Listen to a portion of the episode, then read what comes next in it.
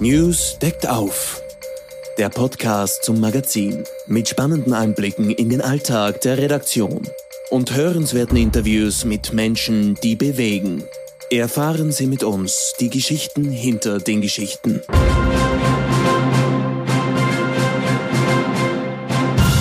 Hallo und herzlich willkommen zum Newscast, dem Podcast vom Nachrichtenmagazin News. Mein Name ist Katrin Golneritz, ich bin die Chefredakteurin und freue mich, dass Sie dabei sind.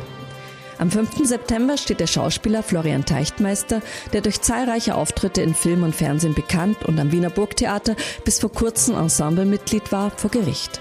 Ermittelt wurde gegen Teichtmeister nach einer Anzeige schon seit 2021. Der 43-Jährige soll sich vom Februar 2008 bis Sommer 2021 verbotene Missbrauchsdarstellungen von Kindern und Jugendlichen beschafft und abgespeichert haben auf zwei Smartphones, Laptops, einem PC und externen Festplatten. Es sind zigtausende Missbrauchsdarstellungen von Minderjährigen, die sichergestellt wurden und jetzt das Gericht beschäftigen. Drei Stunden, die über ein Leben entscheiden, lautet der Titel der aktuellen Newscover-Story, die sich mit eben diesem Fall Teichtmeister beschäftigt. Die Opfer, denen in erster Linie Stimme, Mitgefühl und Aufmerksamkeit zu geben ist, können nicht befragt werden. Sie sind namenlos und Teichtmeister hat nie ein Kind bedrängt. Aber er hat die Erzeugnisse einer menschenzerstörenden Industrie heruntergeladen. Im Vorfeld des Prozesses haben Franziska Romberg und Heinz Sichrowski namhafte Therapeuten und Juristen um ihre Einschätzung gebeten. Mit Blick auf den Täter und die Opfer. Heinz, der Prozess gegen Florian Teichtmeister war schon einmal angesetzt, wurde dann verschoben. Zwischenzeitlich ist Teichtmeister durch Besuche in prominenten Wiener Innenstadtlokalen in die Schlagzeilen geraten. Kannst du das Ganze für unsere Zuhörerinnen und Zuhörer nochmal einordnen? Um einmal prinzipiell einzuordnen, weil das auch gesagt werden muss, es handelt sich um einen fabelhaften Schauspieler, einen der letzten authentisch guten österreichischen Schauspieler, die noch einen, einen, einen Nestor einen Schnitzler auf die Bühne bringen und wenn ich jetzt sage konnten, dann ist das durchaus zu befürchten und ist das bei allen Schrecknissen, äh, die hier in dem ganzen Komplex obwalten, auch eine ziemlich üble Sache. Was ist damals passiert? Ich habe jetzt, schau, ein Journalist ist ja kein Staatsanwalt, er ist auch kein Lynchrichter, Journalist ist aber auch kein Strafverteidiger. Darum habe ich mir gedacht, vor diesem Prozess, ich frage Fachleute. Fachleute, die, die sich auskennen mit solchen Krankheitsbildern und um ein solches handelt es sich. Als erstes habe ich gefragt, äh, die Rotraud Perner, die führende Sexualtherapeutin, die mir über den Anfang dieser ganzen äh, Geschichte, nämlich als das Ganze aufgekommen ist, als im Februar der Prozess stattfinden sollte und dann verschoben wurde, Folgendes gesagt hat. Sie kennt ihn, sie hat damals mit ihm telefoniert und es wäre relativ unmöglich gewesen, einen Prozess zu führen, denn er sei suizidgefährdet gewesen. Sie hätte das ganz deutlich herausgestellt. Das ist einmal das Erste.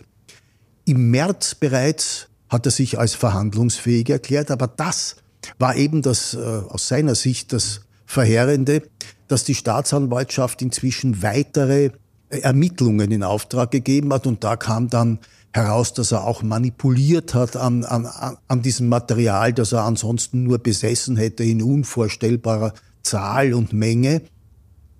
Und daran zu manipulieren, äh, Collagen zu machen oder Sprechblasen, das hätte, würde den Tatbestand der Herstellung erfüllen und das ist ganz was anderes als Besitz. Ich bin kein Jurist, äh, ich kann mir nicht vorstellen, ehrlich gestanden, dass es derselbe Tatbestand ist, wenn ich eine Sprechblase mache, als wenn ich entsetzlicherweise ein Kind hier notzüchtige und zu irgendwelchen Aufnahmen äh, dränge, was eine Katastrophe ist.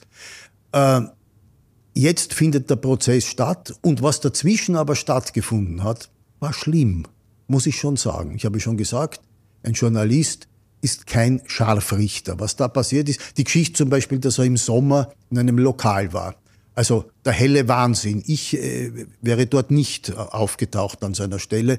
Das ist in der Nähe seines Wohnsitzes. Er sei eingeladen gewesen, höre ich. Vollkommen wurscht. Das Gericht mag sich herausgefordert, geradezu gepflanzt gefühlt haben, nachdem er zunächst einmal schon verschieben hat lassen. Und es wäre sehr verheerend äh, aus seiner Sicht, wenn da äh, ein sozusagen so eine Art Match zustande käme zwischen ihm und dem Gericht. Das hat mit Gerichtsbarkeit nämlich nichts zu tun. Äh, dazu ist das Ganze jetzt auch noch wegen dieser erhöhten Strafdrohung von drei Jahren wegen, wegen Herstellung einem Schöffengericht überantwortet. Das heißt, zwei Laien sollen in einer so aufgeheizten Situation hier entscheiden, die beneide ich nicht.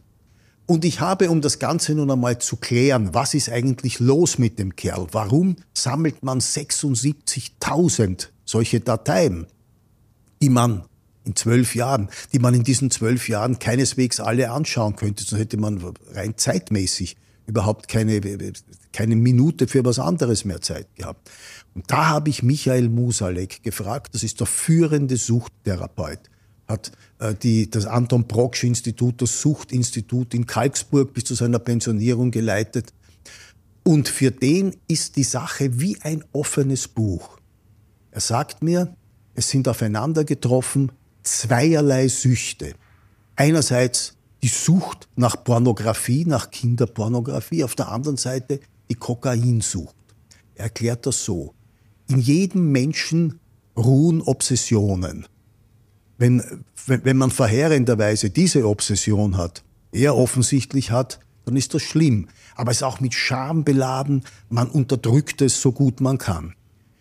Kokain aber enthemmt komplett, senkt die Schamgrenze und äh, macht einen, also enthemmt einen in jeder Hinsicht und dann kommt es äh, zu diesem Suchtverhalten. Und da erklärt Mosalek, es handelt sich um klassisches Hoarding.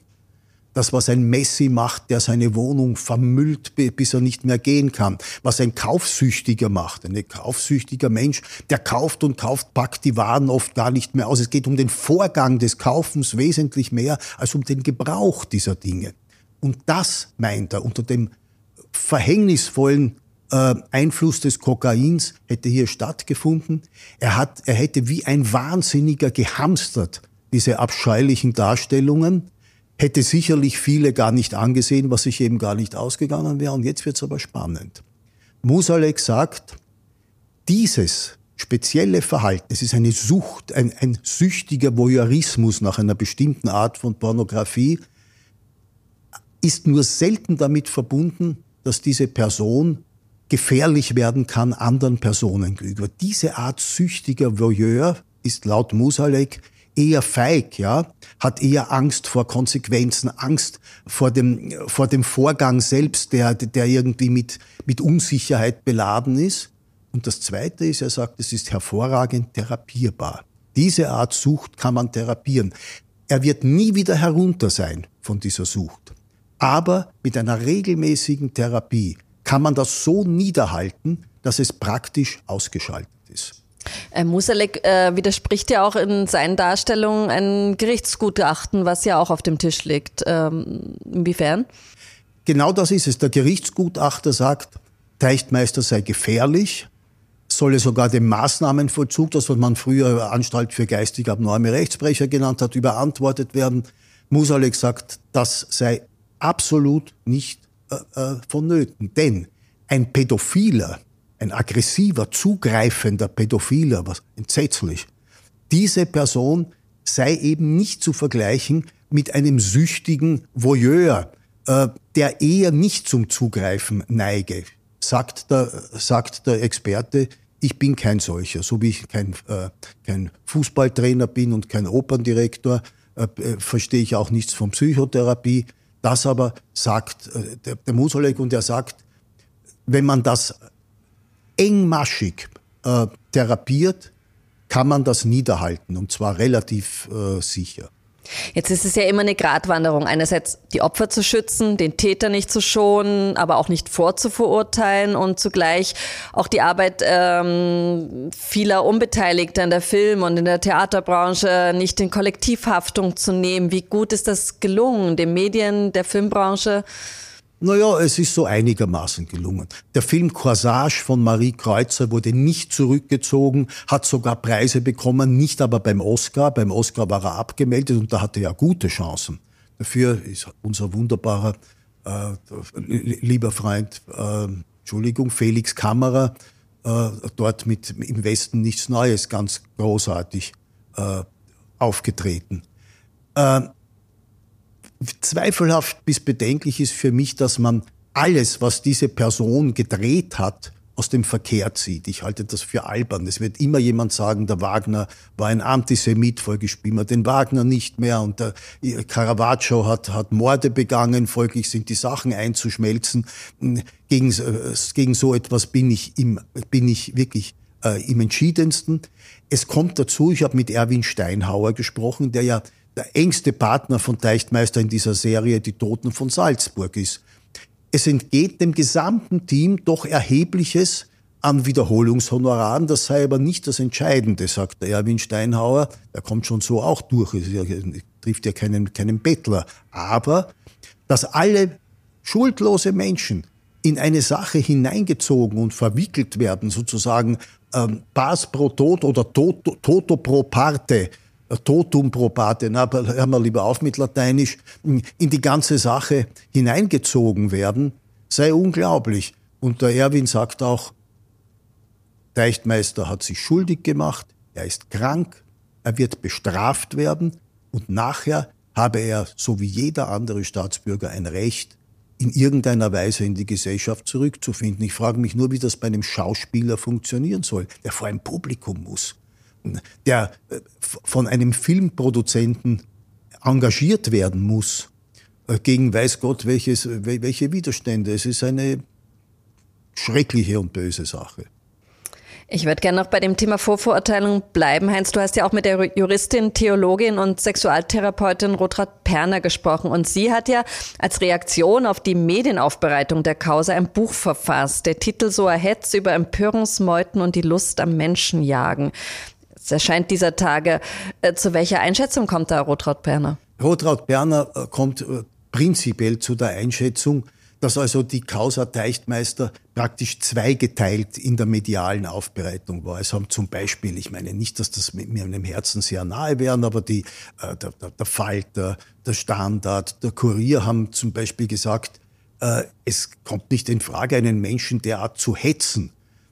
Es, sagenhaft dumm, sich in ein, in, in Innenlokal zu setzen in dieser Situation. Aber es ist nicht verboten und den Menschen zu fotografieren so und die Leute immer mehr aufzuganseln, bis das Gericht praktisch unter Zugzwang gerät, ist auch nicht die elegante Art. Ähm, sie äh, verurteilt das stark und sie hat auch ähm, ihm, als sie dem Leichtmeister, als sie den Eindruck hatte, er sei suizidgefährdet, ähm, eine Strategie sozusagen entworfen. Er möge Tagebuch führen, er möge das bereits im Hinblick auf ein Buch, ein allfälliges, vielleicht sogar ein Drehbuch machen. Der muss ja irgendwie wieder, äh, irgendwie wieder in die, hineinfinden in irgendwas und möge dann in der Beratung und in der Therapie tätig werden. Sie sagt, ein trockener Alkoholiker ist der beste Alkoholismus-Therapeut. Das sollte wohl in diesem Fall auch gehen. Da ich aber, wie gesagt, hier nicht als Gott bewahre, nicht als Verteidiger dieser abscheulichen Vorgänge tätig bin, habe ich die liebe Kollegin Franziska Romberg gebeten, sie möge eine andere Geschichte schreiben, nämlich die Perspektive der Opfer. Es gibt keine Opfer von Kinderpornografie, die sich äh, äußern könnten oder äußern würden, aber es gibt sehr wohl, hat es jemanden gegeben, der sich im Jänner äh, geäußert hat, ein Missbrauchsopfer, ein Mann, und sie hat mit einer, mit entsprechenden Spezialtherapeutinnen gesprochen. Und es ist eine schreckliche Sache. Das soll sie uns aber selber erzählen. Franziska Heinz hat es gerade schon erwähnt, du hast dich in deinem Part der Geschichte mit dem Leid der Opfer ähm, beschäftigt und auch einen Blick in die Kriminal Kriminalitätsstatistik geworfen. Was zeigt die denn? Ja, da haben wir es mit einem traurigen Rekord zu tun letztes Jahr. Also 2022 gab es in Österreich insgesamt 2061 Delikte, die in den Bereich pornografische Darstellung Minderjähriger gefallen sind. Also da zählen alle unter 18 dazu, auch über 14-Jährige, die eigentlich schon mündig sind. Und ja, diese Zahl, die ist leider in den letzten Jahren extrem gestiegen. Also wenn wir kurz in die Vergangenheit schauen, 2013 hatten wir da nur 551 solcher Anzeigen. Also das Ganze hat sich fast vervierfacht innerhalb von diesen paar Jahren. Aber ganz, ganz wichtig ist da jetzt auch noch zu betonen, dass das nur eine Anzeigenstatistik ist. Das heißt, das ganze Problem wird nicht wirklich ähm, wahrheitsgetreu abgebildet. Über die Dunkelziffer wissen wir nämlich sehr, sehr wenig leider. Also das ist dann die viel zitierte Spitze des Eisbergs, die in den Zahlen sich ablesen lässt, aber was darunter ähm, passiert, das wird von keiner Zahl erfasst und von keiner Statistik erfasst, richtig? Genau, und ganz, ganz wichtig ist da nochmal klar zu differenzieren. Also rund die Hälfte von all diesen Anzeigen, von diesen 2061 Anzeigen, ähm, richtet sich gegen Minderjährige, was erstmal paradox klingt, aber da geht es ähm, um unter 18-Jährige, meistens sind es über 14-Jährige, die mit ihrer Freundin, mit ihrem Freund äh, Nacktfotos austauschen als Teenager. Und dann passiert es eben immer wieder mal, wenn dann die Beziehung auseinandergeht, dass man die dann an Dritte weiterschickt. Und das fällt dann auch unter Kinderpornografie bei über 14-Jährigen. Also bei über 14-Jährigen ist es strafbar, wenn man ähm, so ein Nacktbild an Dritte weiterschickt. Bei unter 14-Jährigen ist es schon äh, illegal, wenn man so etwas nur auf seinem Handy hat. Auch ein großes Thema, ähm, was jetzt in der Geschichte jetzt nicht so die Rolle spielt, aber was sicher auch ähm, in Schule und in, in was Eltern da für eine Rolle an Aufklärung spielen müssen, noch viel zu unterbelichtet ist, oder? Ja, also diese ähm, Psychotherapeutin, mit der ich gesprochen habe, die Frau Hedwig Wölfel, die ist da eine Expertin auf dem Gebiet. Und sie hat auch stark betont, dass während der Pandemie einfach viele Entwicklungsschritte für viele Kinder und Jugendliche ausgeblieben sind und die dann teilweise einfach durch wichtige, prägende Phasen in der Pubertät gegangen sind, auch was Sexualität betrifft, ohne jetzt wirklich ähm, da überhaupt Aufklärung zu bekommen, was das bedeutet. Und viele wissen überhaupt nicht, dass ähm, so etwas strafbar ist. Und sehr, sehr viele wissen nicht, dass es strafbar ist, wenn man das an Dritte weiterleitet. Die denken, das ist ein lustiger Schmäh, aber das bleibt dann eben auch im Vorstrafenregister. Und auf der anderen Seite einmal gemacht, bleibt es aber auch im World Wide Web, wie es so schön heißt, äh, für immer ähm, das ist auch ein weiteres sehr, sehr großes Problem. Also niemand kann, kann dann im Endeffekt kontrollieren, wer das jetzt irgendwie abspeichert, wer das jetzt irgendwo anders hochlädt. Und, und welche insofern, Hände das Gerät und löschen ist schwierig, oder? Ja, ja, also da müsste man natürlich nochmal extra mit jemandem vom Kriminalamt reden, der da ähm, datenforensisch ein, ein, Experte ist. Das habe ich in dem Fall jetzt noch nicht gemacht. Aber ähm, das ist eben ein sehr, sehr großes Problem, dass auch viele von diesen freiwillig angefertigten Nacktbildern ähm, dann irgendwie in diesen Foren für pädokriminelle Inhalte landen. Und da, dessen sind sich auch sehr, sehr viele Jugendliche einfach nicht bewusst oder die können sich das wahrscheinlich noch gar nicht vorstellen, dass es sowas gibt, erstens, und zweitens, was das dann bedeutet. Ja, immer noch ein großes Tabuthema und noch viele blinde Flecken bei diesem Thema. Ähm, Hedwig Wölfe, du hast sie gerade schon erwähnt und dann kommen wir auch schon wieder zurück zum Fall Teichtmeister. Sie ist Psychotherapeutin und Leiterin der Wiener Kinderschutzorganisation Die Möwe. Sie hält den Begriff Kinderpornografie für verharmlosend. Warum? Ja, weil Pornografie per se ist ja eigentlich nichts Negatives oder auch nichts Illegales. Und das impliziert ja auch irgendwo, dass diese Darsteller das freiwillig machen oder dass das irgendwie zum Vergnügen gedacht ist.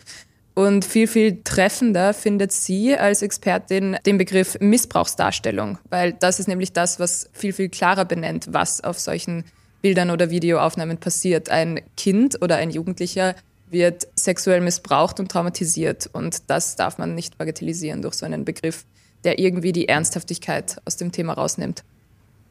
Ähm, Hedwig Wölfe stößt sich aber auch an der teilweise verharmlosenden Darstellung, dass, und das war jetzt auch im Fall Teichtmeister der Fall, ähm, einzelne Täter ja nur digital konsumieren würden. Das heißt, sich nur Bilder anschauen würden, aber eben selbst kein Kind, wie im, im Fall Teichtmeister, äh, berührt haben.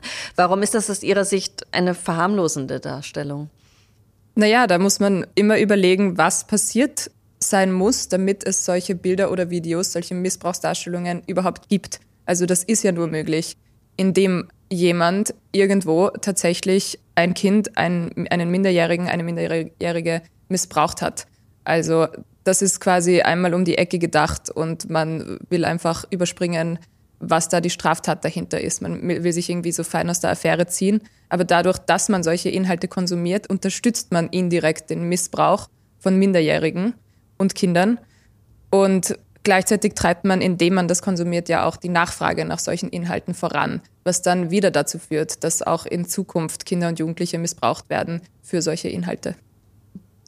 Heinz, am Dienstag findet, wie gesagt, der Prozess statt. Es ist ein Schöffenprozess, das heißt, neben einem Berufsrichter entscheiden auch zwei Laienrichter. Experten sehen das problematisch zurecht. Musalek meint, äh, in einer solchen Atmosphäre, wo das ganze Land über etwas spricht und wo massive äh, Ströme und Gegenströme erzeugt werden, kann ein, ein Amateur, ein Laie nur überfordert sein mit dem Ganzen. Also das äh, kommt mir im Wesentlichen auch ein, ein wenig so vor. Man kann nur hoffen, dass es nicht zu so einer, wie gesagt, zu so einer der, der Situation eines Matches kommt. Der, Teichtmeister gegen Gericht und so etwas. Das ist, dazu ist die Sache zu schlimm und zu ernst. Ein namhafter Strafverteidiger hat aufgezeigt, ähm, wie die Rechtsprechung ausgehen könnte. Wie gesagt, der Prozess ist erst am Dienstag. Wir zeichnen heute auf. Das, heute ist Mittwoch, glaube ich, ja. äh, zu welcher Entscheider, äh, ähm, äh, Einschätzung kommt er? Er ist sich ziemlich einig mit, mit anderen, also auch Leute, die mit Namen sich geäußert haben, zum Beispiel in der Kronenzeitung hat ein berühmter Strafverteidiger, ich glaube Peter Philipp, äh, sich geäußert. Im Wesentlichen ist zu vermuten, dass bei einem ungescholtenen, unbescholtenen, geständigen Ersttäter äh, eine bedingte Strafe mit einer engen, engmaschigen Therapieverpflichtung äh, ausgesprochen wird. Allerdings ist dieses Gerichtsgutachten äh, nicht ungefährlich natürlich, weil äh, wenn jemand ein solches Maß an Gefährlichkeit attestiert wird, dann kann die Sache womöglich auch wieder anders ausschauen. Es ist jedenfalls höchstwahrscheinlich, dass das Dienstag nicht endet. Es wird Einspruch geben, entweder von der Staatsanwaltschaft oder von der Verteidigung. Ja. Jetzt ist es immer ein bisschen problematisch, in dem Zusammenhang über berufliche Perspektiven zu reden. Nichtsdestotrotz ist Florian Teichtmeister noch sehr jung. Und, und wie schätzt du sein berufliches äh, Fortbestehen ein? Verheerend verheerend, wie gesagt. Wie soll das funktionieren? Äh, wenn der auf eine Bühne geht, stehen draußen Demonstranten und drin äh, äh, schreien die Leute und vielleicht haben sie, haben sie recht, versteht ihr? Plötzlich sind das empörte Menschen, die sagen, auf die Weise äh, exkulpiert man Untaten, die ja mittelbar, mittelbar, aber wahrlich an diesen Kindern begangen sind. Ich kann nur sagen, ich kann mich nur Rotraud Berner anschließen, die meint, wenn er das selber aufarbeitet und auch präsentiert, schreibt, filmt in irgendeiner Form und dabei anderen hilft, die in derselben Situation sind. Das sind offenbar hilfsbedürftige Menschen, die sich, wenn der nicht aufgeflogen wäre, durch seine mittlerweile von ihm getrennt lebende Lebensgefährtin, wäre er heute noch in dieser, in dieser, diesem abscheulichen Sog drinnen. Das könnte eine Perspektive sein. Ansonsten fiele mir nichts ein, was mit dem Beruf äh, sein könnte. Im, Zeitalter des Internets, wohin soll der gehen?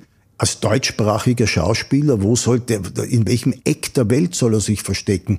In welcher Sprache der Welt? Äh, ist es auszuschließen oder ist es nicht wahrscheinlich, dass die Leute den Namen klicken und sofort wissen, wer das ist? Das ist eine fatale Situation. Und äh, die Opfer tun einem zu innerst weh und zu innerst leid. Man hat selber Kinder und es ist entsetzlich. Aber äh, eine Lynchjustiz, da bin ich auch dagegen. Was die sagen, die wir gefragt haben, das hast du gerade sehr gut geschildert. Am Dienstag sprechen die anderen, deren Wort gilt, schreibst du richtigerweise im Schlusssatz deiner Geschichte. Ich lasse das jetzt einfach mal so stehen und sage danke. Ich sage auch Wenn danke. Ihnen diese Folge gefallen hat, bewerten Sie uns, abonnieren Sie uns und hören Sie einfach nächste Woche wieder rein. Danke fürs Zuhören und bis zum nächsten Mal. Was Leserinnen und Leser außerdem im aktuellen News erwartet. Aus der Nische zum Erfolg. Nur zwei US-amerikanische CEOs haben mit einem selbst gegründeten Unternehmen einen Marktwert von einer Billion Dollar erreicht. Der eine ist bekannt, es ist der schillernde Amazon-Chef Jeff Bezos. Vom zweiten hat die Öffentlichkeit zumindest hierzulande bis dato wenig gehört. Er heißt Jensen Huang, ist 60 Jahre alt und rangiert mit einem Vermögen von 41 Milliarden Dollar auf der Forbes-Liste der weltweit reichsten auf Platz 28. Sein Unternehmen die Chip-Design-Schmiede Nvidia. Sein Erkennungsmerkmal eine schwarze Lederjacke. Sein Erfolgsgeheimnis der Glaube an den Boom der künstlichen Intelligenz. Ein Porträt über den Ausnahmeunternehmer, der längst den Ruf hat, der neue Steve Jobs zu sein.